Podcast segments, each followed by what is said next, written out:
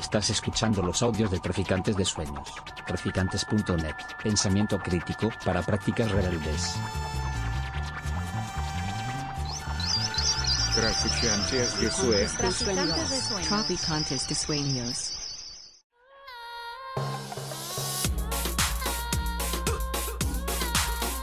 Nociones comunes. Universidad Experimental de Madrid.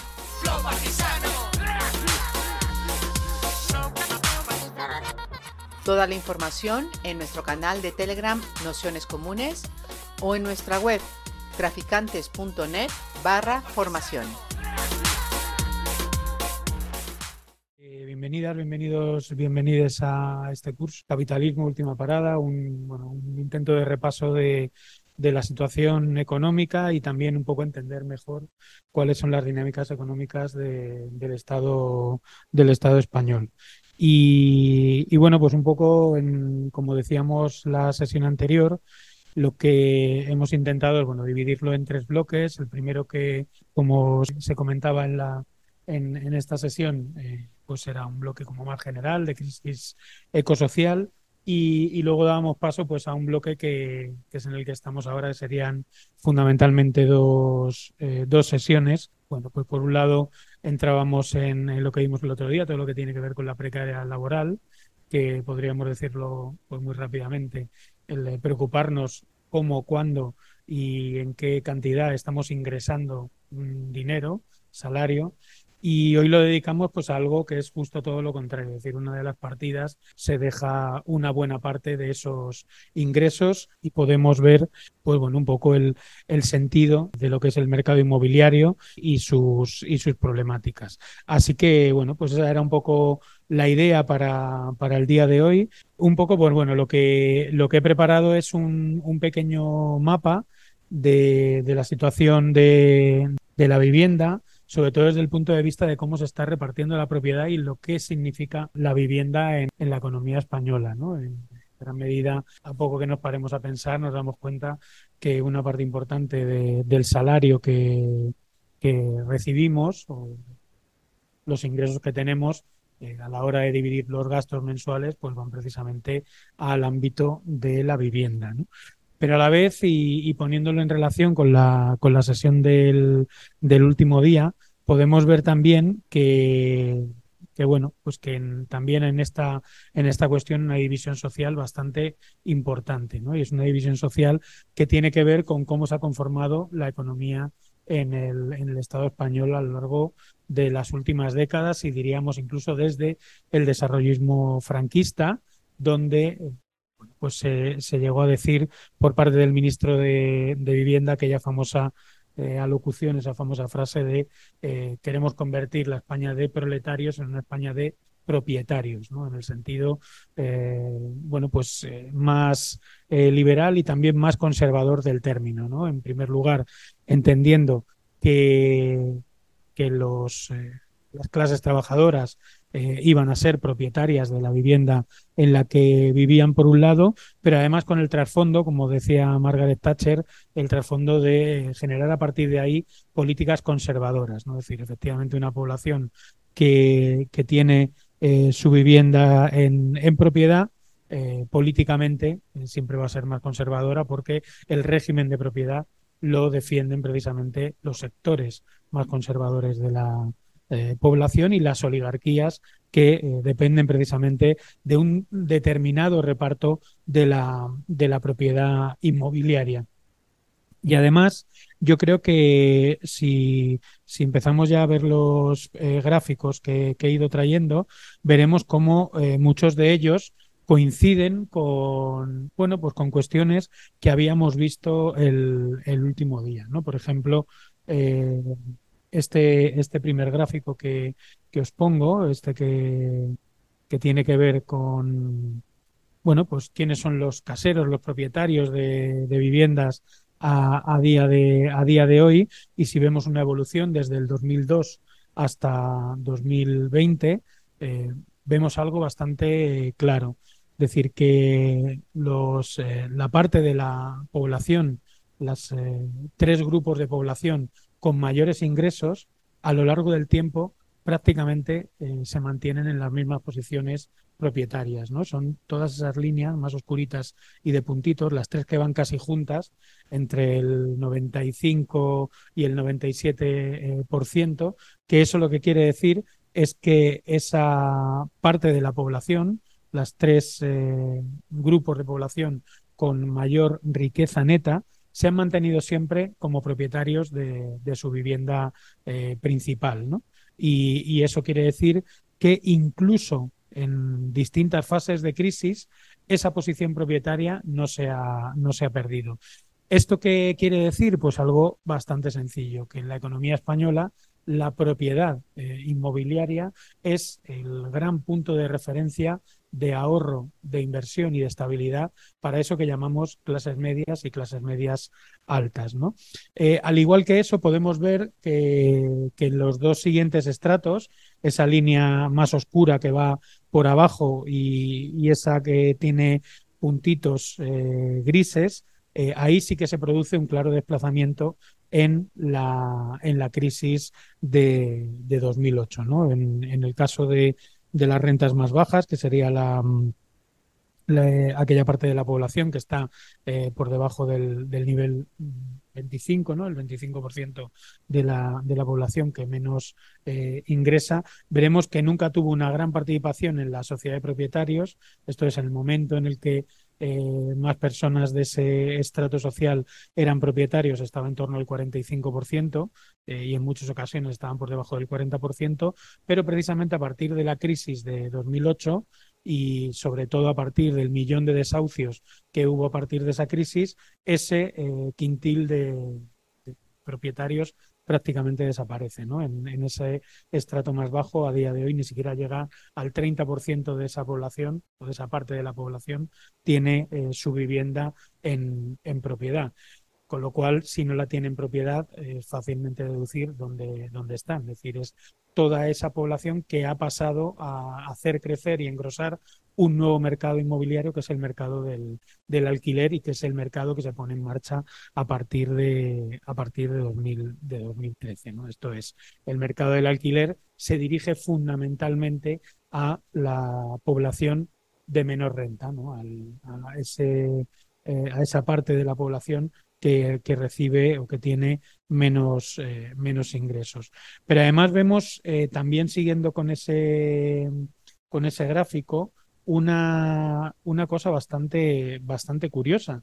Y es que eh, no solo eh, los escalafones medios y altos de la población durante los años de la crisis mantuvieron su vivienda principal en propiedad, es decir, no la perdieron, sino que en esos años, como lo podéis ver en este gráfico, eh, salvo, el, salvo el escalafón más, más bajo, todos ellos aumentaron sus segundas o terceras propiedades. ¿no? Otros bienes inmobiliarios distintos a su vivienda principal fueron adquiridos incluso durante la fase de, crisis. ¿Esto que nos está indicando? Primero, que la crisis de 2008 eh, se cebó fundamentalmente con las rentas más bajas de la población y, eh, por otro lado, nos está indicando otra cosa bastante eh, importante que es que durante esa crisis, igual que hicieron los fondos de inversión e igual que hicieron los bancos, sobre todo los fondos de inversión, de comprar viviendas que en crisis eran mucho más eh, baratas, habían caído los precios para luego ponerlas eh, y rentabilizarlas en el, en el, mercado, en el mercado inmobiliario, también muchas familias y también eh, una buena parte de la sociedad jugó a ese juego, es decir, aprovechar a comprar viviendas que, cuyo precio se había, había caído y eh, empezar a, eh, por decirlo así, pues a, comprar nuevas propiedades que pudiesen eh, pasar a ser alquiladas a, futuro, ¿no? Con lo cual pasa algo similar a lo que veíamos el último día en, en, la, en la sesión sobre la precariedad laboral, es decir, esa bolsa de personas que veíamos el último día que, está ingresando entre 21.000, 24.000 euros al año, es decir, esa frontera que, que, marca lo que podríamos decir las rentas más eh, bajas son las mismas que tienen esos eh, subempleos, bajos salarios, rotatividad, todo lo que señaló el otro día Mario, pero además se añade que es la parte de la sociedad que no participa de la democracia de la sociedad de propietarios. Es la misma parte de la sociedad que además de cobrar poco, tiene que gastarse una parte importante del, salario en el, alquiler, ¿no? Y de algún modo donde las sucesivas crisis se reproducen con mayor, con mayor eh, violencia, ¿no? Em, en ese eh, domingo, ¿querías preguntar algo? Sí, sí, quería preguntarte, Pablo, en, el, en la diapositiva anterior, cuando te refieres a personas con eh, vivienda en propiedad, por ejemplo, ¿alguien de 35 años que siga viviendo con sus padres se considera propietario o se considera, ¿cómo se considera? No, no, esto es quien tenga la, o sea, yo si tengo una, una vivienda en propiedad y vivo con mis padres, soy propietario, lógicamente. Es decir, que eso, esta es la encuesta, estos datos vienen de la encuesta financiera de las familias y, y entonces, si yo soy propietario, viva donde viva, eh, ah, bueno, dices en la, en la anterior, en la de la vivienda principal. Claro. Si yo tengo una vivienda comprada o una vivienda que es mía. Bueno, mis padres, eh, me refiero a mis... Pero vivo donde, donde mis padres, yo aparezco en la, en la encuesta en la parte de otros bienes inmobiliarios, pero no aparezco en la de vivienda principal. No, no me refiero, creo que no he preguntado bien. Me refiero, en la, en la diapositiva anterior, si yo, por ejemplo, soy una persona que, de 35 años, que vivo con mis padres, que vivo con mis padres, mis padres son los propietarios de la casa, ¿vale? y vivo con mis padres. No apareces como propietario. Vale, vale, vale. Claro, claro. O sea, propietario es quien tiene la titularidad de, de la, de la vivienda. Vale, vale. Es que imagino que habrá mucha gente en esa situación, entre 25 y 30 y que viva con los padres. Claro, claro, claro. Vale, Pero en eso ese caso no, en ese caso no, no entra. Entonces, bueno, pues un poco la, la situación que, que, podemos ver en el, en, el, momento actual, y creo que es bastante eh, visible, por ejemplo, en YouTube y en otros lugares, es que de repente de las últimas grandes eh, líneas de negocios que se nos ofrecen eh, vía, vía Internet, una de ellas puede ser pues, bueno, la compra de, de monedas virtuales, otra puede ser eh, la generación de cursos online, ¿no? Eh, otra de ellas es el empezar a promover la imagen de este, bueno, pues de este eh, rentista particular, ¿no? Es decir, que personas que son propietarias de, varias viviendas y que están jugando en ese mercado, en ese mercado inmobiliario. De hecho, si vemos el, el dato en el año 2021, eh, eran personas físicas en más de un 90% de las ocasiones quienes adquirían viviendas, ¿no? Es decir, frente a una imagen que se suele transmitir eh, de que a partir de la crisis son los fondos de inversión los que mayoritariamente han comprado viviendas para jugar con ellas en el mercado inmobiliario, la realidad de los datos lo que nos dice es que la inmensa mayoría de quien juega en ese mercado, por ejemplo, sobre todo del alquiler eh, residencial, son personas particulares que tienen una, dos, tres, cuatro viviendas con las que eh, juegan y sacan un, un, beneficio en torno a este, a este mercado. ¿no? Eso está ya eh, más o menos eh, tasado, sabemos que hay entre eso 1,9 millones de personas y 2,2 millones de, personas que están jugando en este mercado del, del alquiler y, y además sabiendo que número de, hogares que viven de alquiler en el Estado español está entre 3,2 y 3,4 millones, ¿no? Con lo cual que haya eh, entre 1,9 y 2,2 millones de propietarios particulares quiere decir que la inmensa mayoría, el 85, el 88% de ese mercado privado de, alquiler residencial no está en manos de fondos de inversión, sino está en manos de, personas, eh, de personas particulares, ¿no?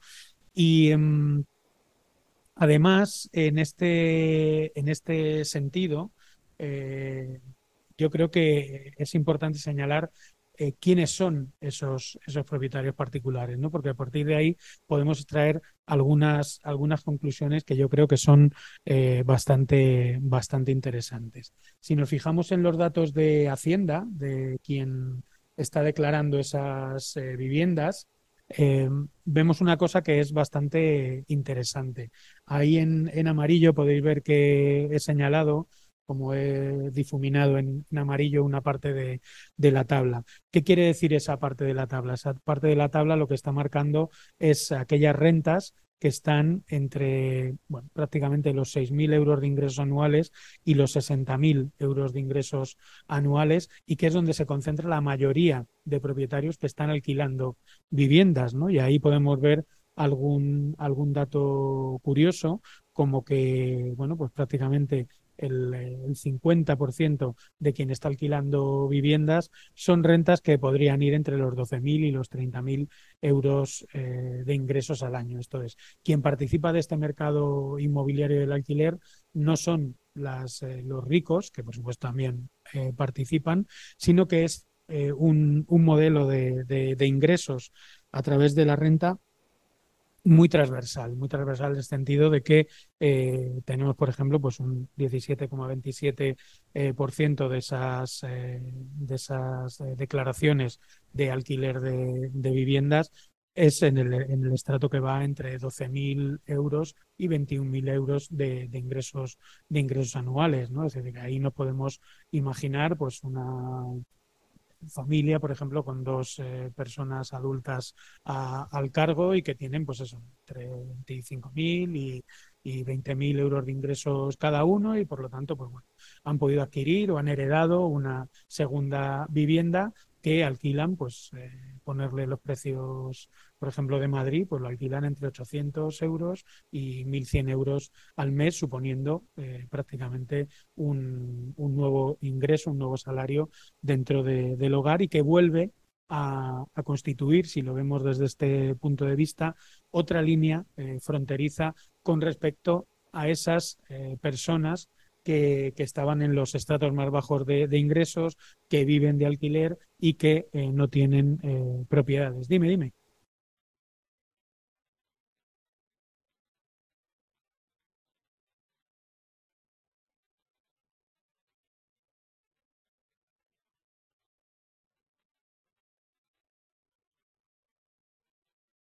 Sí, en, el, en los tramos de rendimiento e imputación ahí entra.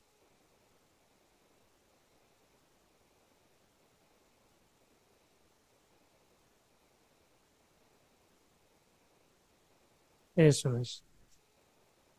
Eso es. Eso es.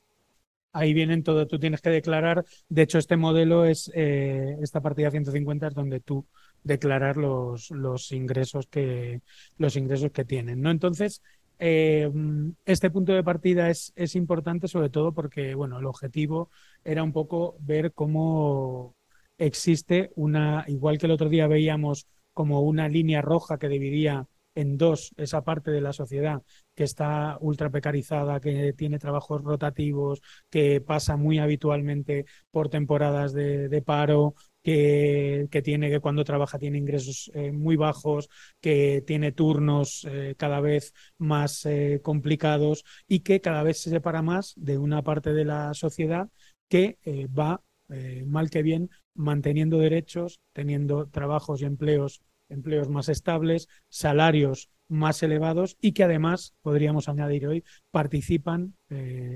proporcionalmente eh, muchísimo más de esta eh, sociedad de, propietarios. Esto es, al margen de todo, además son propietarios de su vivienda y, en muchos casos eh, también pueden ser propietarios de segundas residencias o de segundos inmuebles o terceros o cuartos que van bueno, que pueden estar alquilando o, o, o arrendando. ¿no? Y, este elemento es, importante en el caso de la, de la, economía, de la economía española porque eh, tiene que ver con un diseño global que va en relación también a la propia realidad salarial de, del, conjunto del Estado. Es decir, eh, el otro día veíamos que en la evolución de las últimas décadas se puede eh, decir que mayoritariamente las rentas eh, salariales, sobre todo las rentas medias y medias bajas, han perdido no solo poder adquisitivo por procesos de, inflación, sino que también han perdido eh, posiciones de, ingresos eh, reales. ¿no? Y, y, en ese sentido es donde la realidad inmobiliaria ha servido en la, en la economía española no solo como factor de inversión para las familias, sino también como factor de ahorro y como factor de estabilización de, clase, por decirlo, por decirlo rápidamente. ¿no? Tradicionalmente la vivienda se ha visto como un elemento, una especie de seguro económico para las eh, familias. En ese sentido, si miramos los datos del Banco de España, que con, para, en términos de, contabilidad nacional intenta poner una cifra al valor de, esa, de las viviendas de las familias en el Estado, está hablando ya de 6,23 billones de, euros el valor de esas eh, viviendas. ¿no? Y además, con un dato curioso, que desde 2012, es decir, en plena crisis hasta ahora, se han revalorizado en 1, o sea, han subido eh, ese valor en 1,68 billones de, euros. ¿No? Em, entonces, ¿a qué, ¿a qué nos estamos enfrentando en este, este este sentido. Eh, yo creo que lo más eh, importante que se, que se, puede destacar de, esta, de esta cuestión es que eh, a lo largo de toda la crisis y en la actualidad, este valor, estos valores inmobiliarios, son al fin y al cabo un eje central de la economía española. Y al ser un eje central de la economía española, el mantenimiento de estos precios, de los precios del mercado inmobiliario y el mantenimiento de la actividad inmobiliaria se convierten en uno de los motores centrales de, eh, bueno, pues del, crecimiento y de la estabilización económica y, por lo tanto, política en, España.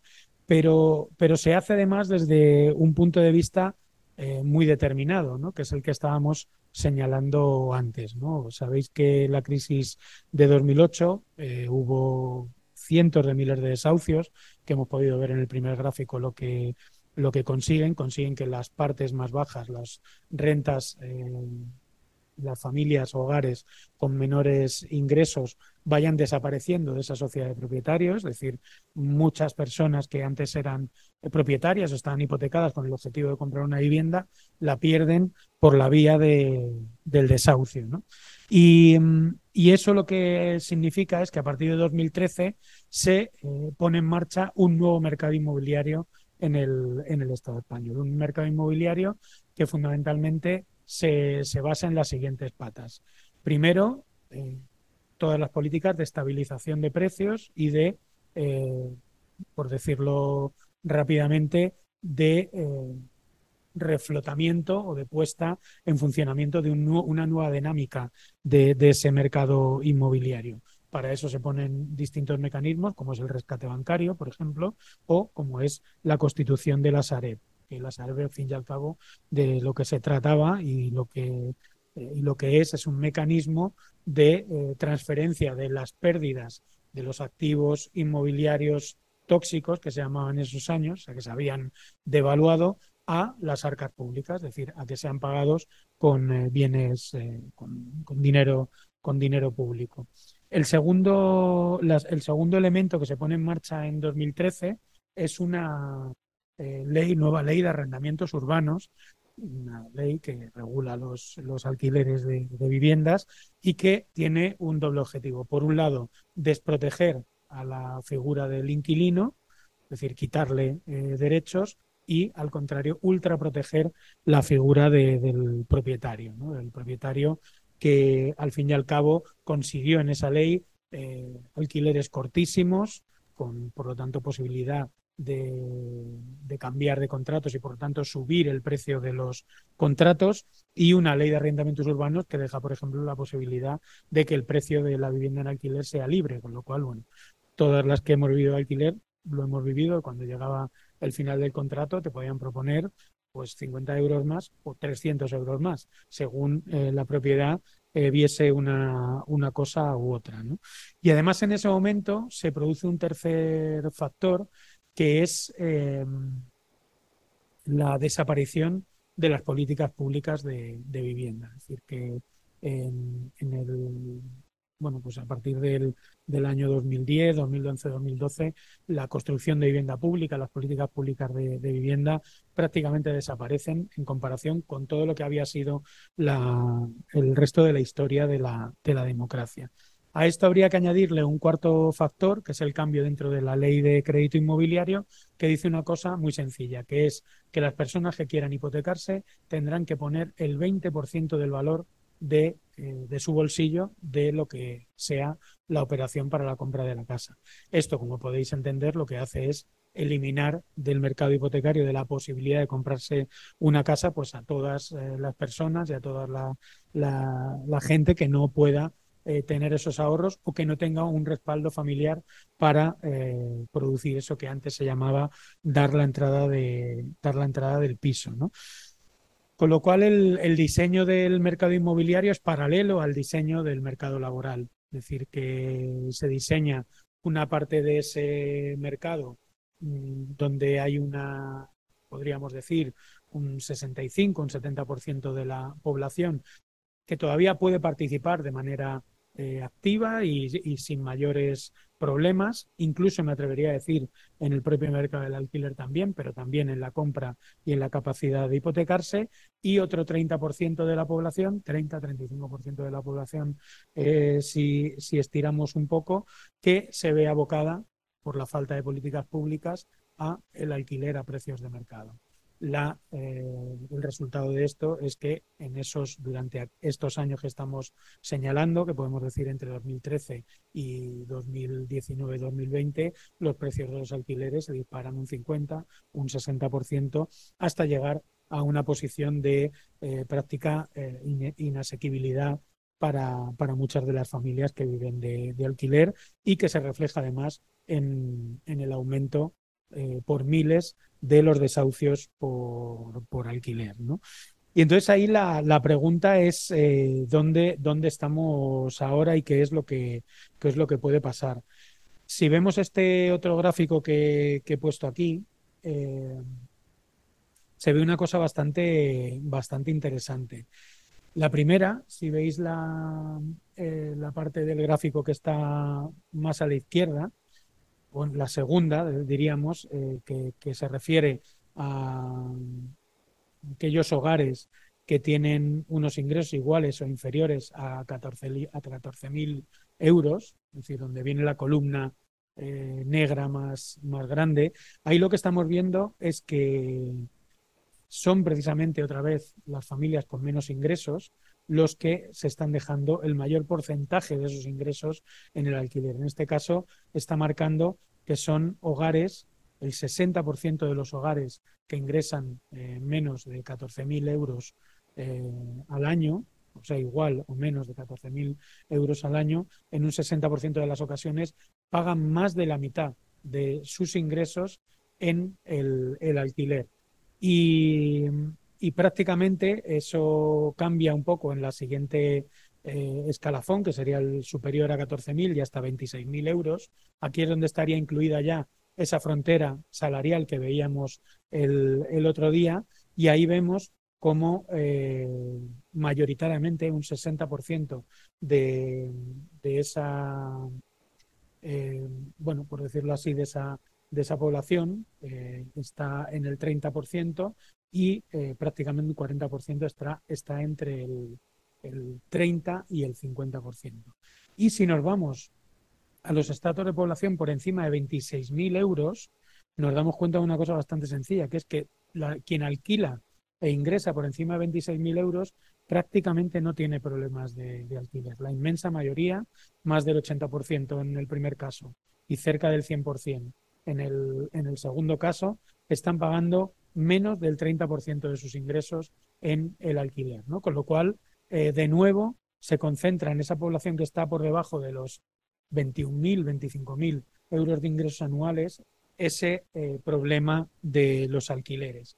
Pero es que si trasladamos a la realidad hipotecaria este, este, mismo, este mismo elemento, este mismo gráfico, vemos que, se reproduce eh, prácticamente igual, incluso con, con más incidencia en, eh, en, los, en quienes ingresan, es decir, que ingresa por debajo de 14.630 euros. Es decir, eh, prácticamente todo el sobreesfuerzo hipotecario que se está produciendo ahora por la subida del Euribor, sabéis que estamos en el 4,2%, 4,1 ahora de, de Euribor, lo que supone que quien estuviese pagando, por ejemplo, pues una hipoteca de 800 euros, ahora está pagando en torno a 1.200, o sea que son subidas eh, importantes en el lapso de, un año, pero que incluso con esas eh, subidas eh, vemos que el sobreesfuerzo está concentrado en los deciles de ingresos, en la parte de la población que tiene ingresos por debajo de esos 14.630 euros. No quiere decir que, que en los siguientes deciles, sobre todo aquellos que están por debajo de un poquito más abajo, la barra que, que acaba en los 26.928, no haya también un porcentaje que, que, esté en esa situación, pero realmente se vuelve a reproducir ahí. ¿Por qué se vuelve a reproducir ahí? Porque en los últimos años la, la banca, fundamentalmente a quien tenía los salarios más estables, a quienes tenían mejores puestos de, trabajo, quienes tenían mejores empleos, y volvemos a estar en esa frontera, les ofrecían mayoritariamente eh, hipotecas a, tipo fijo, es decir, con lo cual la subida del Euribor no les ha afectado, eh, mientras que eh, a las rentas más bajas les ha afectado de manera muy fuerte, incluso como son hipotecas de largo recorrido, muchas de ellas vienen de los años 2008, 2013, 2000, decir que, les ha afectado con, especial, con especial fuerza.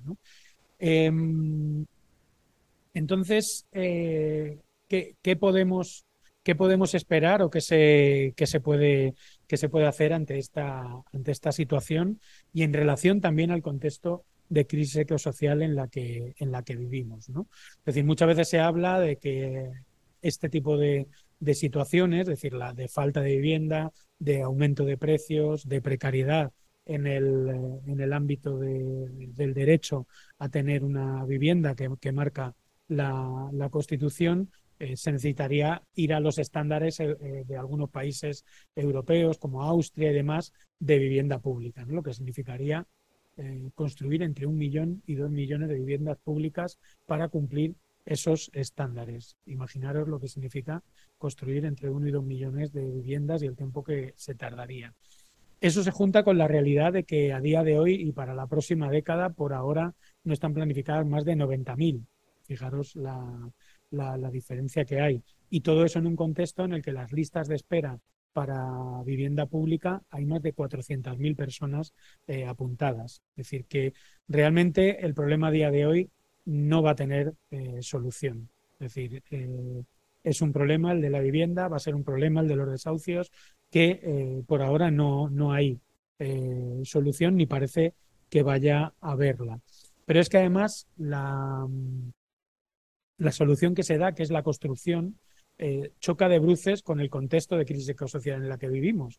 Es decir, hay un claro aumento de los precios de materiales y escasez de algunos materiales. Ya Interpol, por ejemplo, una de las cosas que se está dedicando es a perseguir el tráfico ilegal de, materiales de construcción.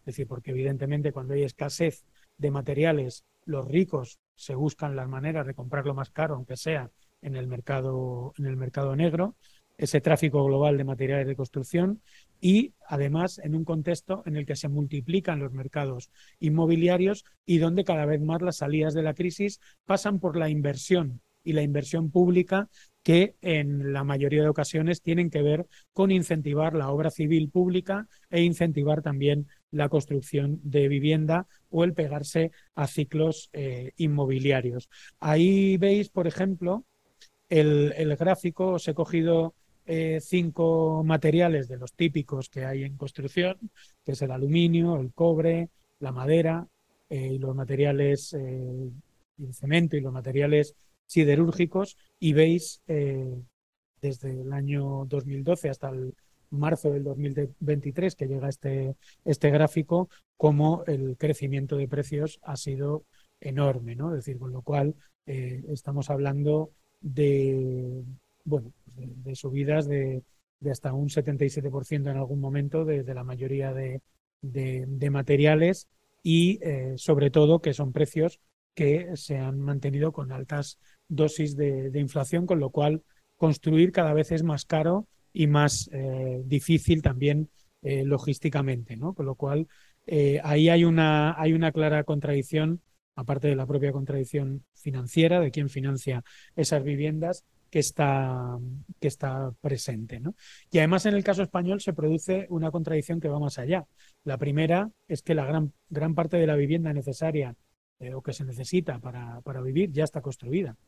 Es decir, el problema central es cómo intervenir eh, ese mercado de vivienda que ya existe. Es decir, que cuando... Y, y esto lo que hace es mm, poner en primer plano pues la gran contradicción de, del, capitalismo, ¿no? Es decir, que muchas veces nos dicen que no podemos tener algo porque no hay para todos y justo, en, por ejemplo, en materia de vivienda, hay vivienda para todo el mundo, pero son las propias reglas del juego del capitalismo, las propias reglas del juego del mercado, las que eh, se organizan para que no todo el mundo tenga una vivienda, es decir, es el derecho de, uso y el derecho a una vivienda digna. ¿no? El, otro elemento es eh, la vivienda de uso turístico. Es decir, no solo eh, no tenemos vivienda porque los precios de la vivienda en el mercado estén muy caras, sino porque muchas de ellas se han eh, dirigido a mercados eh, absolutamente antiecológicos, por decirlo así, y totalmente antisociales, como es la vivienda de, uso turístico, que es un enorme consumo de territorio, de materiales, de construcción, de ciudad, para que solo durante unos pocos días al mes, eh, gente que viene en avión para pasar aquí eh, dos noches, tenga una vivienda en el centro de una ciudad para, para su uso y, disfrute en un modelo turístico absolutamente insostenible.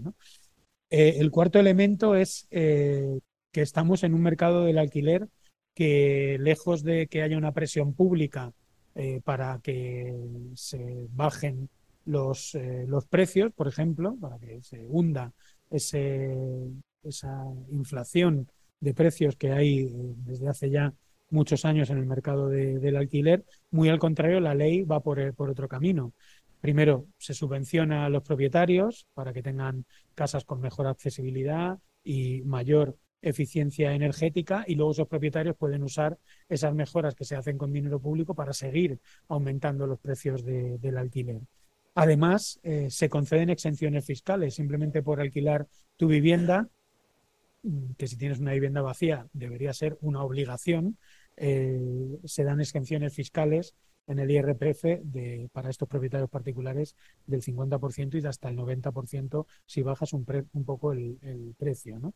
Eso mismo sucede, por supuesto, con todos los eh, servicios inmobiliarios que ofrecen tanto los fondos de inversión como sus sociedades de, inversión inmobiliaria, las famosas SOCIMIS. ¿no? Y no hablemos también que eh, todo esto se produce en un contexto de ayudas a la banca que al fin y al cabo eh, son los eh, o han sido los causantes de esa crisis hipotecaria y sobre todo los causantes de que no haya más solución que rescatar sus, sus cuentas, ¿no? produciéndose ahora la contradicción de que grandes bancos como CaixaBank, por ejemplo, la, la unión entre la Caixa y Bankia, estén produciendo un montón de, de desahucios cuando todavía deben más cerca de 10.000 millones de euros a las arcas del Estado y el Estado es parte eh, de, esa, de esa entidad, de esa entidad bancaria. ¿no? Todo esto lo que suma, como os decía antes, pues bueno, es una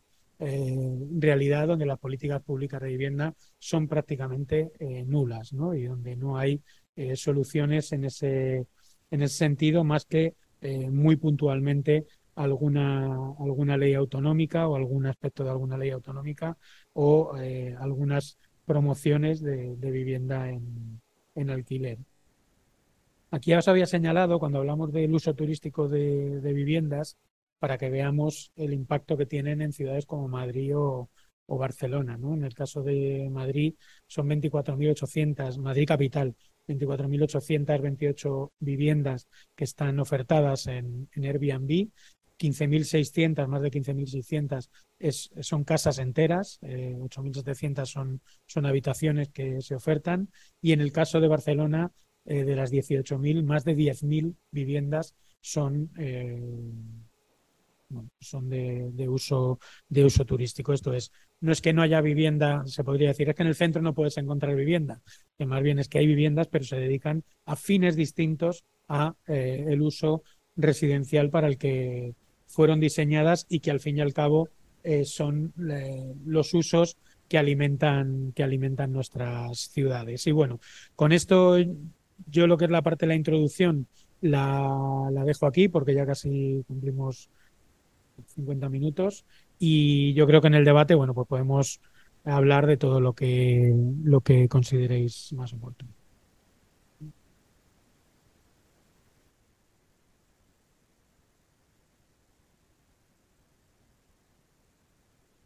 Sí, sí se tiene. Ahora te, te lo busco y te lo digo. Ahí aproximadamente.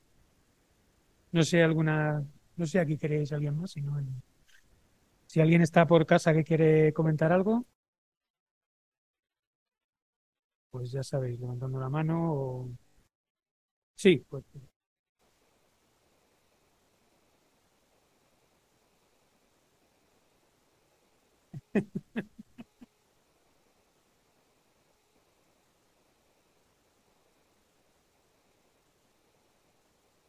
Vamos a juntar varias porque quería también preguntar Diana y Domingo. Pues em- empiezas tú, Diana.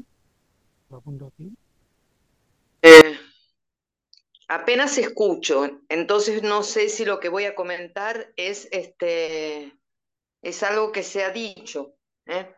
Eh, eh, lo que quería decir era una cosa muy simple y es cómo estas cifras económicas ¿no? Estos datos, todos estos macrodatos y, y, datos eh, tan, tan selectivos con el tema vivienda, con el tema de, de las hipotecas y todo, cómo esto se vio reflejado cuando hace muchísimos años empezamos con el activismo de vivienda y, y antidesahucios y cómo vimos que iban, que iban cambiando las consultas y los pedidos de apoyo y, y, las acciones que realizábamos de personas que eh, las estaban por desahuciar por impago de hipoteca a la cantidad de gente que aumentaba exponencialmente que no podía pagar el alquiler.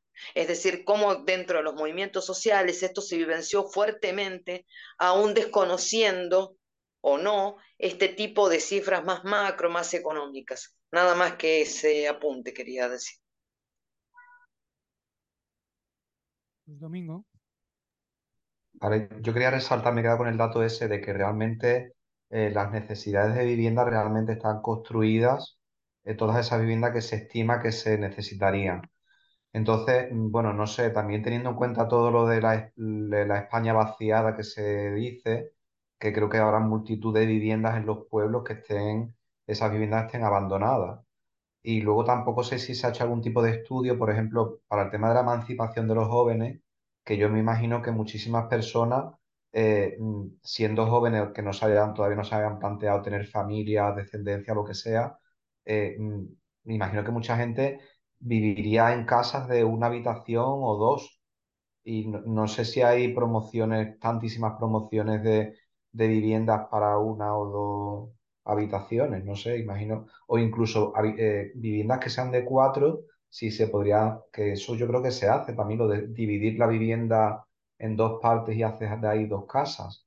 No sé, es lo que me ha llamado la atención un poco. Y también resaltar el tema de que una dia- diapositiva que he visto, que la vivienda, digamos que estimamos que es un, un bien eh, que sea asequible y no tanto que sea universal o gratuito. Y también creo, bueno, aunque sea al margen de la vivienda, pero también quiero decir que la alimentación yo lo considero una necesidad básica y que está en manos privadas, que no realmente no. Eh, me gustaría que también la alimentación como la vivienda fueran eh, de carácter universal y gratuito, bueno, a bajo coste, por así decirlo. Gracias. Muchas gracias. Eh, voy a repetir un poco la, la pregunta que se, que se hizo aquí, que estaban comentando, no me acuerdo Carlota.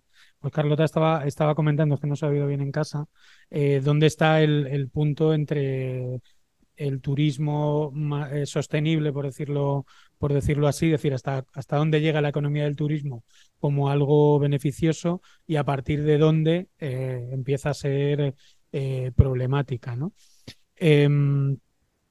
Yo creo que no es, no es fácil de, de discernir ¿no? dónde está el límite.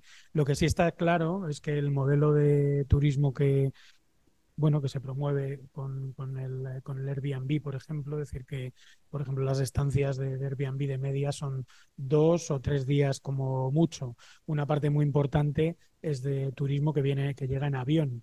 Es decir, evidentemente es, eh, es turismo que, que, deja dinero, deja dinero en la ciudad. El problema es a costa de, a costa de qué, ¿no? Es decir, que eh, realmente, si, si vemos el, el, centro de la ciudad, podemos ver todo lo que se, todo lo que se ha perdido. Primero, eh, gran parte de la inversión pública que se ha hecho para los vecinos y vecinas de Madrid ahora mismo son inversiones hechas para un teatro turístico, ¿no? Es decir, eh, Gran Vía, Tocha pasa en todas las ciudades. Estoy pensando ahora mismo en Málaga, por ejemplo. Málaga en los últimos 10 años, el centro de la ciudad ha sido absolutamente arrasado. Ya no vive nadie allí. Solo hay bares, solo hay restaurantes, solo hay, no queda la casa invisible como último eh, bastión así, pero todos los edificios son hoteles, todos son eh, Airbnb, todos son apartamentos turísticos y de alguna manera esa vieja reivindicación en todas las ciudades, que era que el centro eh, fuese el espacio de encuentro para todo el mundo, para el conjunto de la población, se pierde ¿no? y genera dinámicas eh, de segregación urbana eh, enormes, ¿no? Aparte que eh, genera también una ola de aumento de precios en, en, toda la en toda la ciudad, ¿no? Es decir, que evidentemente un apartamento de Airbnb, bueno, pues sabemos lo que está dando mensualmente. Y si yo alquilo en Airbnb y saco 2.000 euros al mes, no lo voy a alquilar como vivienda por 1.100 y, y, normalmente la diferencia es incluso, incluso mucho más. Entonces, bueno, pues ahí es que realmente eh, hay, una, hay una discusión que, que es eh, de conjunto sobre el, el, modelo económico, los modelos económicos en los que, los que queremos vivir. Y de hecho, eh, ese tipo de economías también segregan laboralmente la, la ciudad eh, muchísimo, ¿no? Porque evidentemente en, el, en la hostelería el tipo de empleo que se suele que se suele producir es precisamente el empleo más precario con menos derechos y con mayor y con mayor eh, rotatividad no es decir pues bueno evidentemente lo vemos también en los bares de, del centro vinculados al turismo. Son bares que a las 8 de la mañana están dando el desayuno y a la 1 de la mañana algunos están sirviendo copas.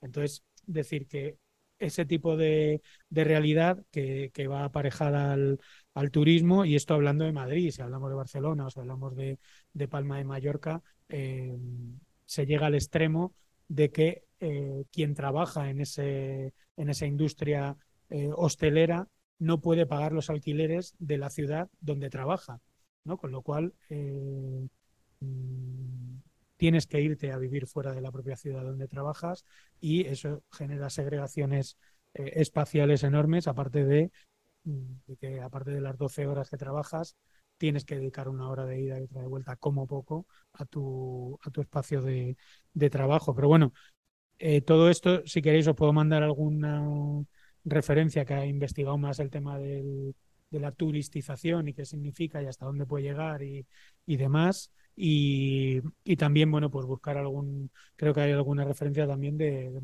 modelos de turismo sostenible, ¿no? Sobre todo en, el ámbito rural, yo creo que es más... Eh, pero bueno, también se han intentado, por ejemplo, hacer plataformas de como Airbnb, pero alternativas, que es Fair Airbnb, Fairbnb, que, que deja dinero a las redes eh, sociales asociativas del territorio. Es decir, bueno, que evidentemente en todo se pueden, se pueden pensar eh, se pueden pensar alternativas, ¿no?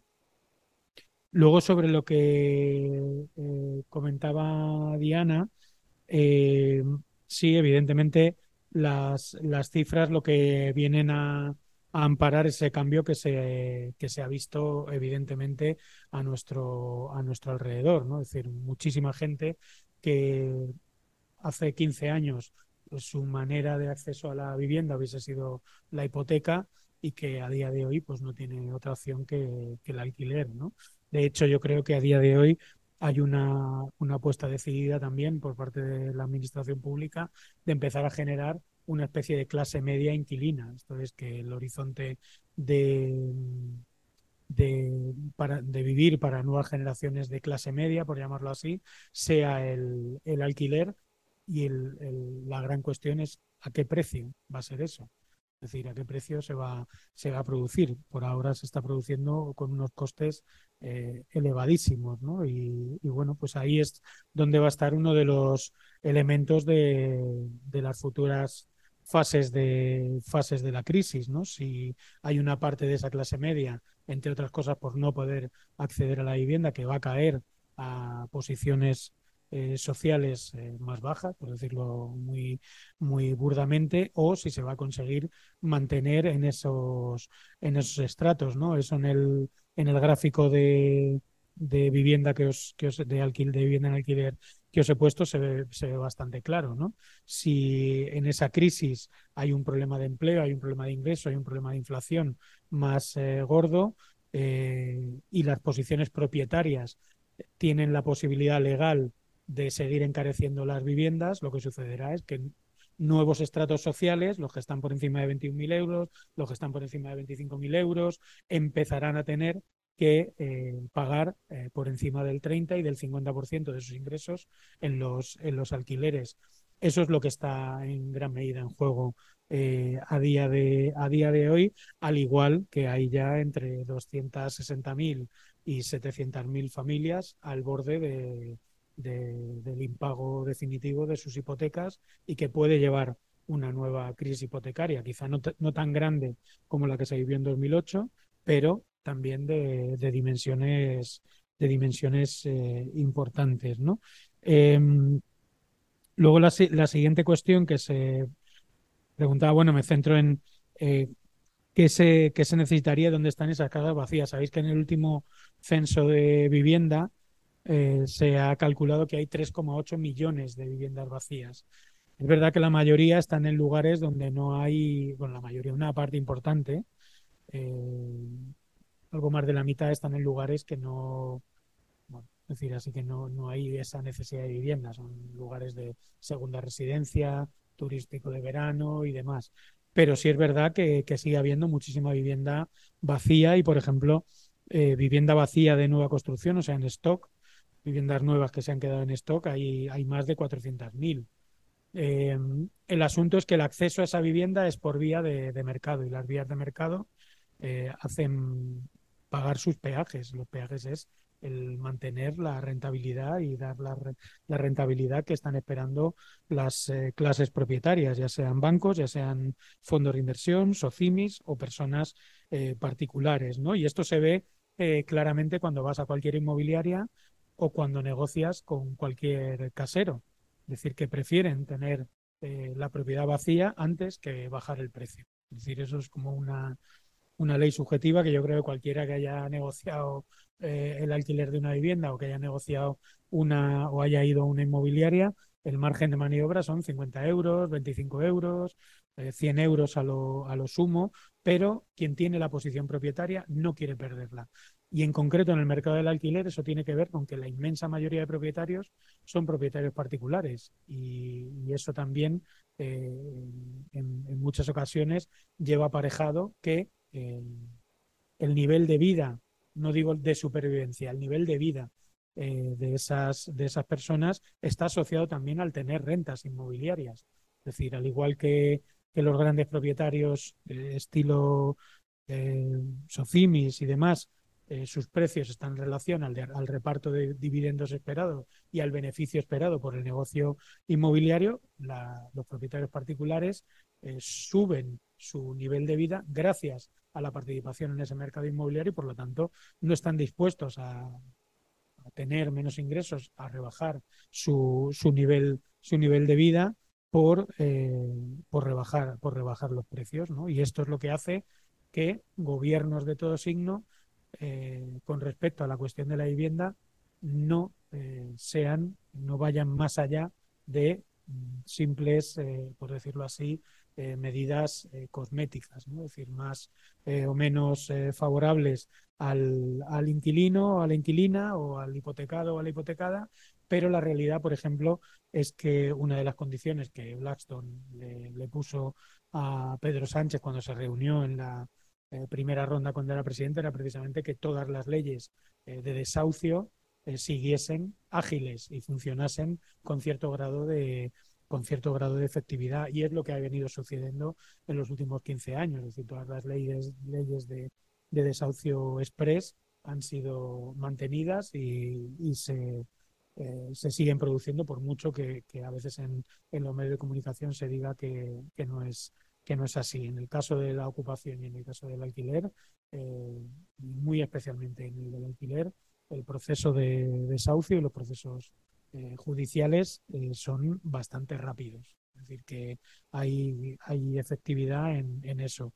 Y en el ámbito hipotecario, evidentemente, eh, no puede ser más rápido porque la mayoría de contratos hipotecarios que se han hecho en los últimos 15 años se han ido demostrando fraudulentos en tribunales del Estado y a nivel europeo también. Lo más conocido, las cláusulas, las cláusulas abusivas, ¿no? que han frenado un montón de, procedimientos eh, hipotecarios.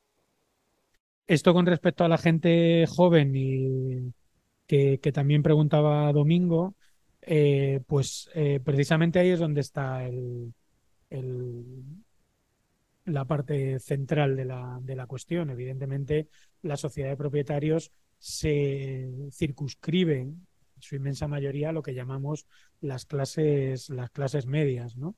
Y, de hecho ahí se está viendo que en los últimos años hay pues, eh, eh, cifras récord, más de 5 millones de viviendas heredadas.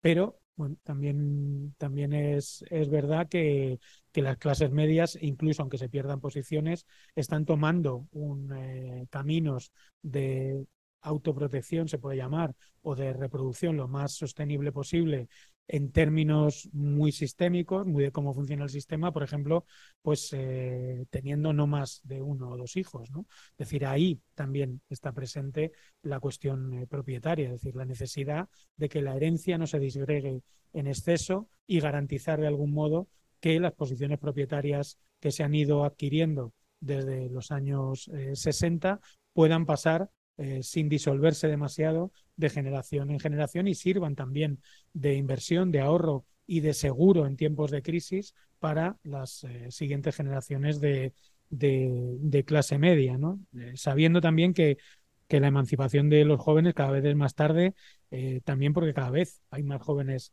estudiando en la, universidad, ayer veía datos, por ejemplo, de Euskadi, es que era prácticamente el 65% de los eh, jóvenes eh, tienen estudios universitarios, o sea que, realmente están estudiando mínimo hasta los 24, 25, 26, 26 años. Y sobre la España vaciada, la verdad es que poco conozco, conozco muy poco y no, no te sabría decir qué, mm, qué propuestas qué propuestas puede haber, porque vivimos una realidad tan urbana en, cierta medida que, que, por un lado, se necesita vivir en ciudades a día de hoy por el propio mercado laboral y cómo funciona la posibilidad de adquirir un, eh, un, salario, el estar cerca precisamente, por ejemplo, de, de todos los sistemas eh, de servicios que, que, ofrecen las ciudades y luego, por otro lado, la realidad rural ya es prácticamente en muchas ocasiones indistinguible de, de su relación y su realidad con, con, la, con la ciudad. Pero bueno, eh, seguro que en, que en, el decrecimiento obligatorio que, que vamos a, a, tener y por lo tanto de crecimiento también urbano, eh, bueno, pues el ámbito eh, que llamamos rural juega un papel, juega un papel determinante y lo que me temo es que será para mal, pero que, que irá peor también en el, en el ámbito rural, como ya estamos viendo con las macrogranjas, con la nueva minería y todo este tipo de, todo este tipo de cuestiones. Eh, ¿Había levantado la mano Dora? Pues adelante. Sí, hola, gracias.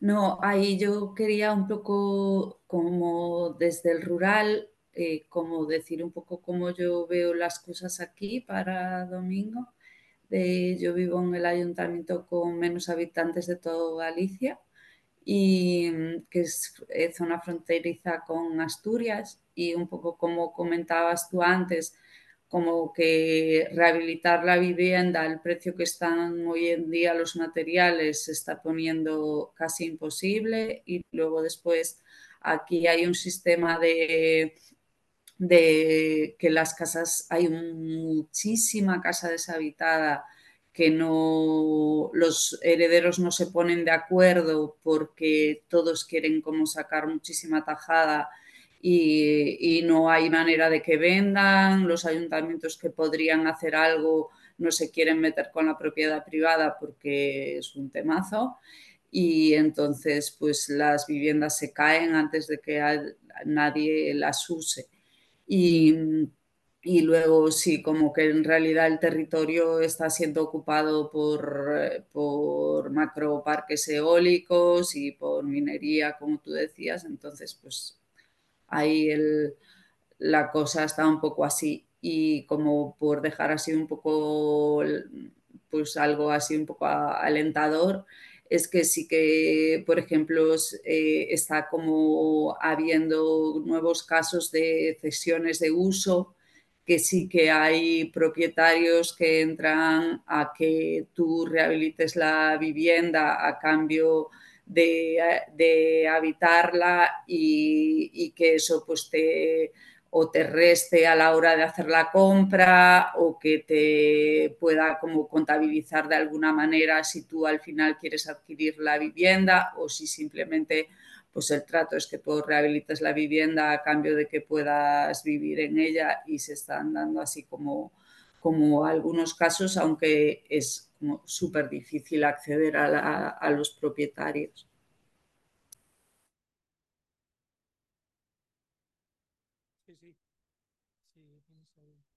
Sí, sí, claro.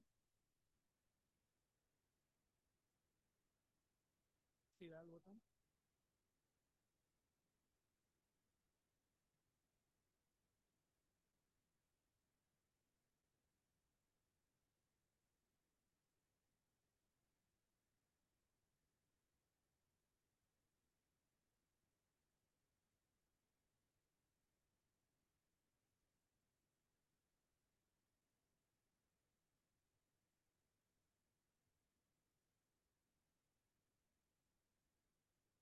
Eh, voy a empezar por la, por lo que tú planteabas. O sea, son dos cosas distintas. Una es quién gestionó y se quedó con los activos que se hundieron en la crisis de, de 2008, ¿no? Preguntabas. Y otra cosa es el mercado de alquiler que hay a partir de 2013.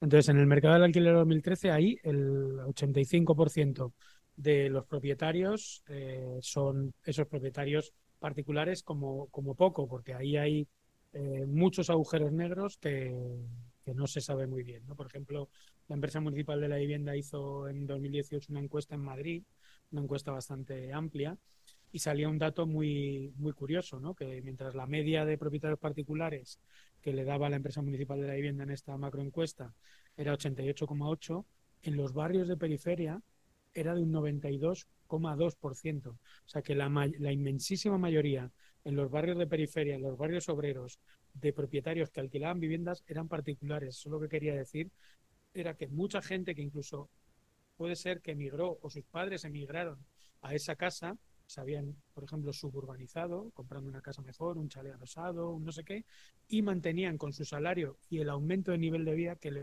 que podían permitirse alquilando la vivienda en, eh, en este barrio, en Carabanchel, en, en el barrio de la Concepción o donde, donde tocase, ¿no? Eso eh, dice mucho, bueno, de la última cuestión que estaba que estabas comentando, ¿no? Que esa participación rentista es súper transversal. De hecho, hay porcentajes, habéis visto antes, en gente que tiene eh, que ingresa menos de 20.000 euros eh, al año, ¿no? Es decir, que no, eso es clase media baja, por decirlo, por decirlo rápidamente, pero puedes tener tu vivienda que te estás comprando y una que has heredado o media vivienda que te, que te ha tocado y, y demás, ¿no? Luego de la, de la otra serie de preguntas, que las voy repitiendo un poco para que también las escuchen en casa, aunque las he ido eh, como reflejando un poco en el, en el, en el chat, eh, era primero, bueno, el aclarar que, que, por ejemplo, cuando dices la Sareb, es la que se quedó con las casas. La Sareb, más del 70% de las casas que ha ido vendiendo en todos estos años ha sido a particulares. No se la ha vendido a bancos o a fondos de inversión, ¿no? que parecía que eh, la Sareb fundamentalmente vende a, particulares, ¿no? Que se van haciendo con esas, eh, con esas viviendas, ¿no? Eh, incluso a particulares que, tienen pequeñas empresas. Es decir, en, en, España hay cientos de miles de empresas, de empresas inmobiliarias, creo que son cerca de 200.000, que no tienen ningún empleado o solo tienen un empleado. Eso quiere decir que quien está detrás de esa empresa es realmente una persona particular o dos que, bueno, han tomado forma de empresa, pero podían haber sido comprarlas ellas a, ellos a su nombre, porque no tienen una infraestructura de gestión, de gestión inmobiliaria, simplemente tienen dada de alta una, una empresa para, para hacerlo. ¿no? Em, sobre si hay alguna, eh, estábamos o estabais hablando de, de, esas, de todas esas casas vacías, ¿no? Si hay algún tipo de proyecto para hacer algo con ellas. Eh, no hay ningún tipo de proyecto en la medida en que son privadas. Es decir, que toda la legislación y el conjunto de la norma legal, desde la Constitución hasta la última ley, da plenos poderes al propietario de la vivienda para hacer con ella la que le da, lo, que le dé la, lo que le dé la gana y ponerla al precio que le dé la gana de mercado, eh, caiga quien caiga, ¿no? Independientemente de que luego eso signifique que hay una parte importante de la población que no puede tener acceso a, esa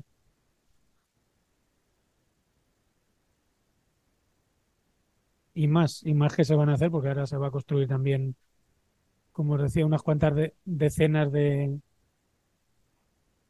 Entonces, bueno, eso por eso por, por ese lado. Luego de las, bueno, de las otras cuestiones, eh, la relación entre el mundo del trabajo o el sindicalismo de laboral y el sindicalismo de vivienda, pues evidentemente deberían, deberían cruzarse mucho más, ¿no?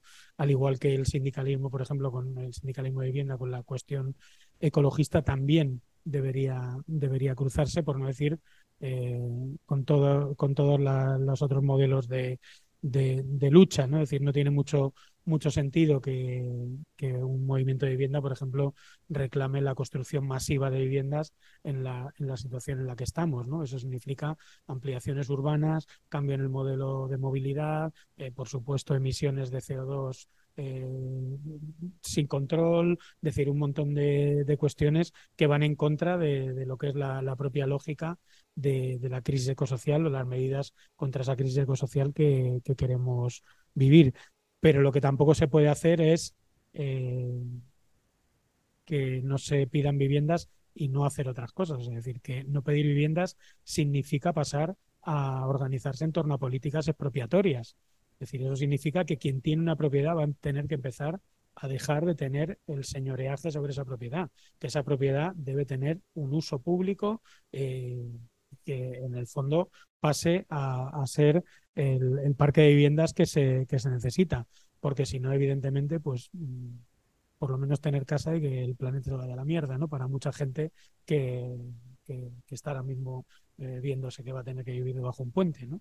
Es decir, que, que, ahí hay, yo creo, una serie de contradicciones que son, que son interesantes, ¿no? Con esto quiero decir que eh, se pueden tener políticas eh, ecologistas desde el movimiento de vivienda, pero el movimiento ecologista tiene que poner la cuestión de la redistribución de la propiedad y en este caso de la destrucción de la, de la propiedad en el centro de sus demandas. Es decir, que el problema ecologista es un problema fundamentalmente también de redistribución.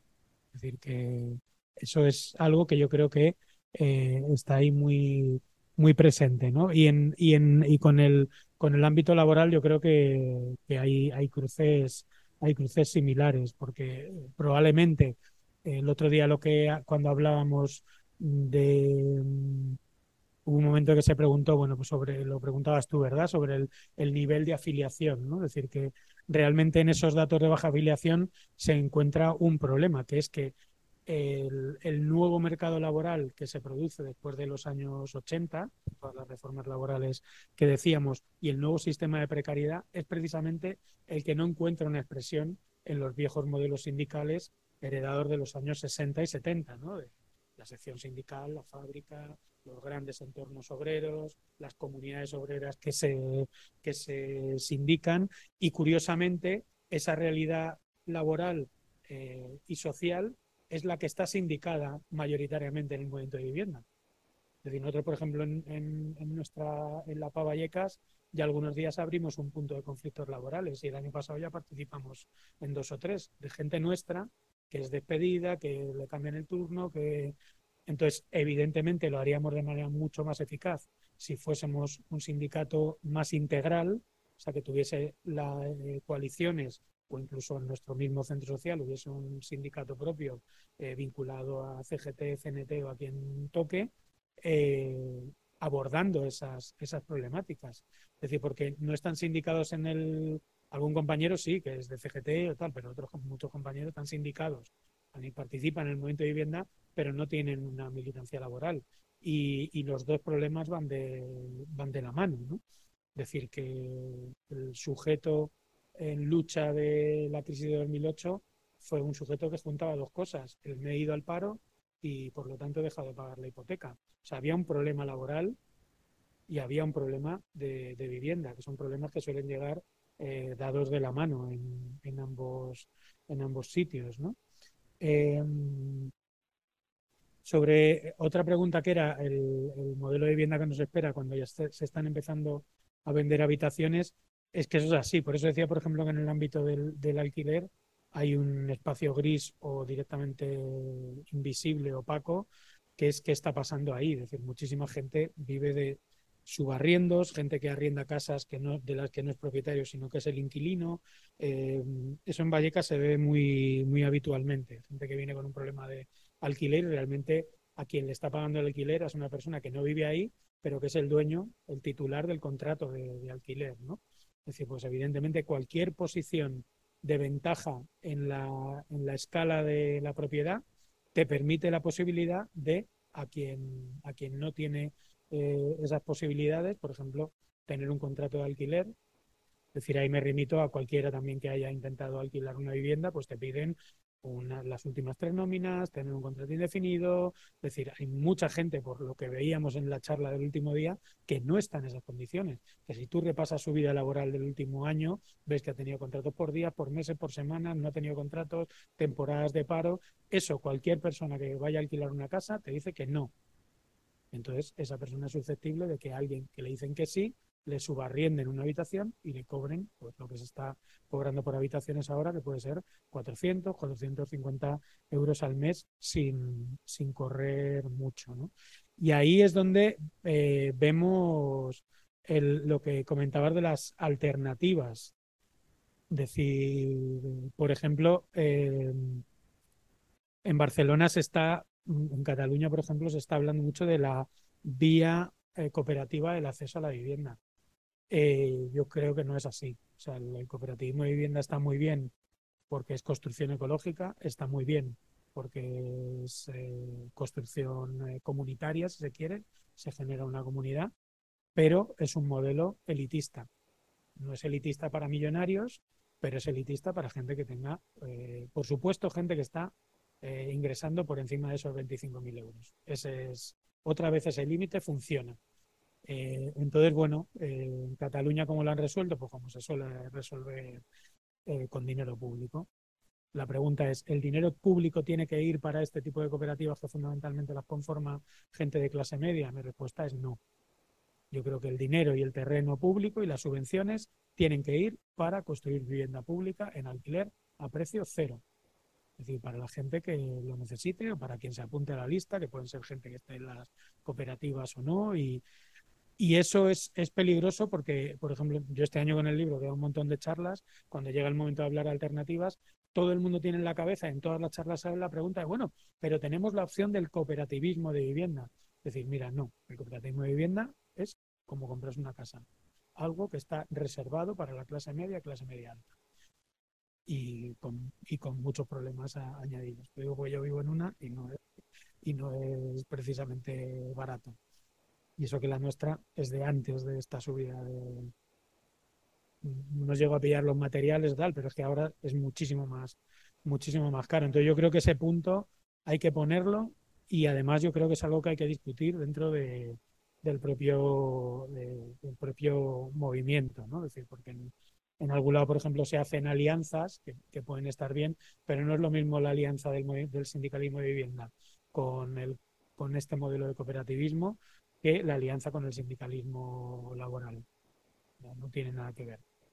Eh, y yo creo que eso, bueno, pues hay que, este, hay que decirlo porque si no es verdad que hay muchas eh, confusiones, que hay gente que piensa que haciendo cooperativas de vivienda de este tipo vas a tener una vivienda asequible, accesible y es una alternativa. No es una alternativa para eh, los niveles que nos estamos moviendo.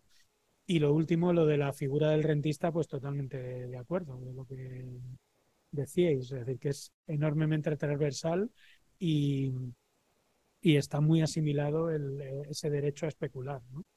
Eh, hace un, un, par de años vi un tuit de, de, alguien del, propio, eh, del propio movimiento de vivienda que decía, bueno, he conocido a una persona que tiene una casa en un sitio muy bueno, de no me acuerdo de qué ciudad, y en vez de cobrar 950 o 1000 euros que suele cobrarse por una casa ahí, cobraba 750. Pues muy bien, así tendríamos que ir.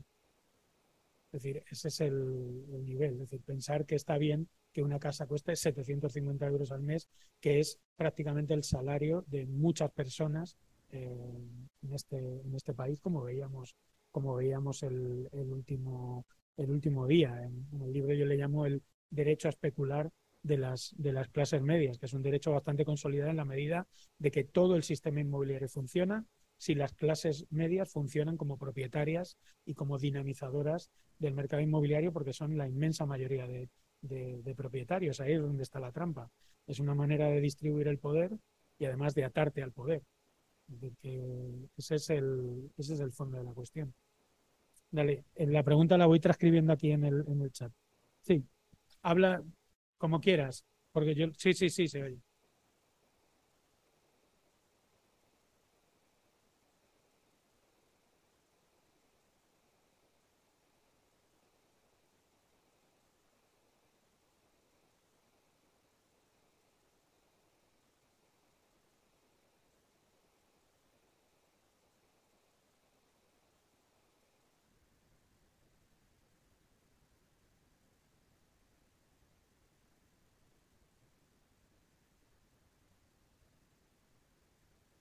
Sí, lo estaba, lo estaba transcribiendo, he cogido ritmo casi literal.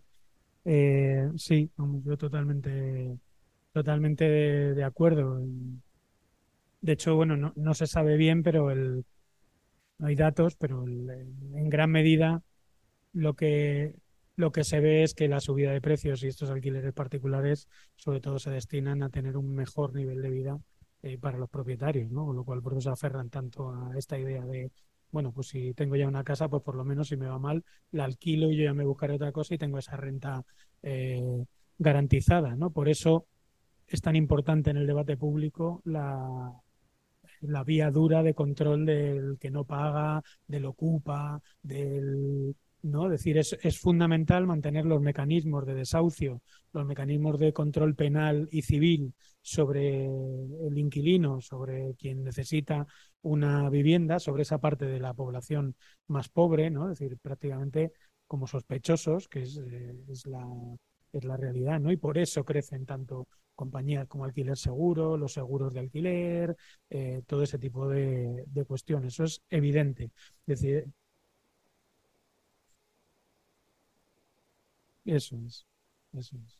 Sí, sí, es como un punto de vista de, el punto de vista de la propiedad es el punto de vista del conjunto del mercado de la vivienda, de los propietarios, y eh, hay una dosis de pánico moral y de securitarismo que va en ese, en ese sentido, en el sentido de que hay una parte importante de la clase media que vive a, a hombros de quien no tiene otra que alquilarles su casa a precios de mercado y eso es un, seguro, una garantía, hasta que haya eh, fuerza y organización en ese sector, prácticamente ya porque estén asfixiados, como pasaba con los, con los hipotecados, que haya organización, denuncia, demanda y se empiece pues un poco a, a poner eso en el centro y, y bueno, pues sí. Eh, ¿eh?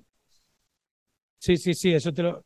El por qué no, por qué no ha llegado, no ha llegado ya es una buena porque no ha llegado ya es una buena pregunta. Eh, dejamos una última pregunta que tenía Dora la mano levantada. Pues adelante.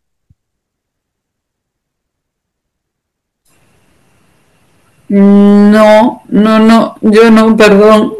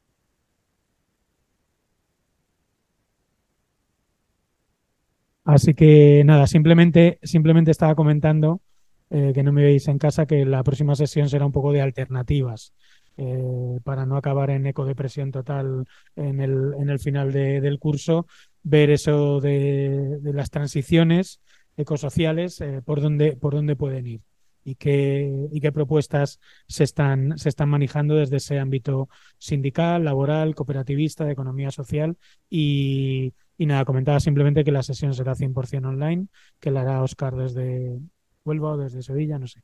Eh, así que nada, nos vemos en un par de semanas. Muchas gracias y nos vemos. Gracias. Gracias, hasta luego.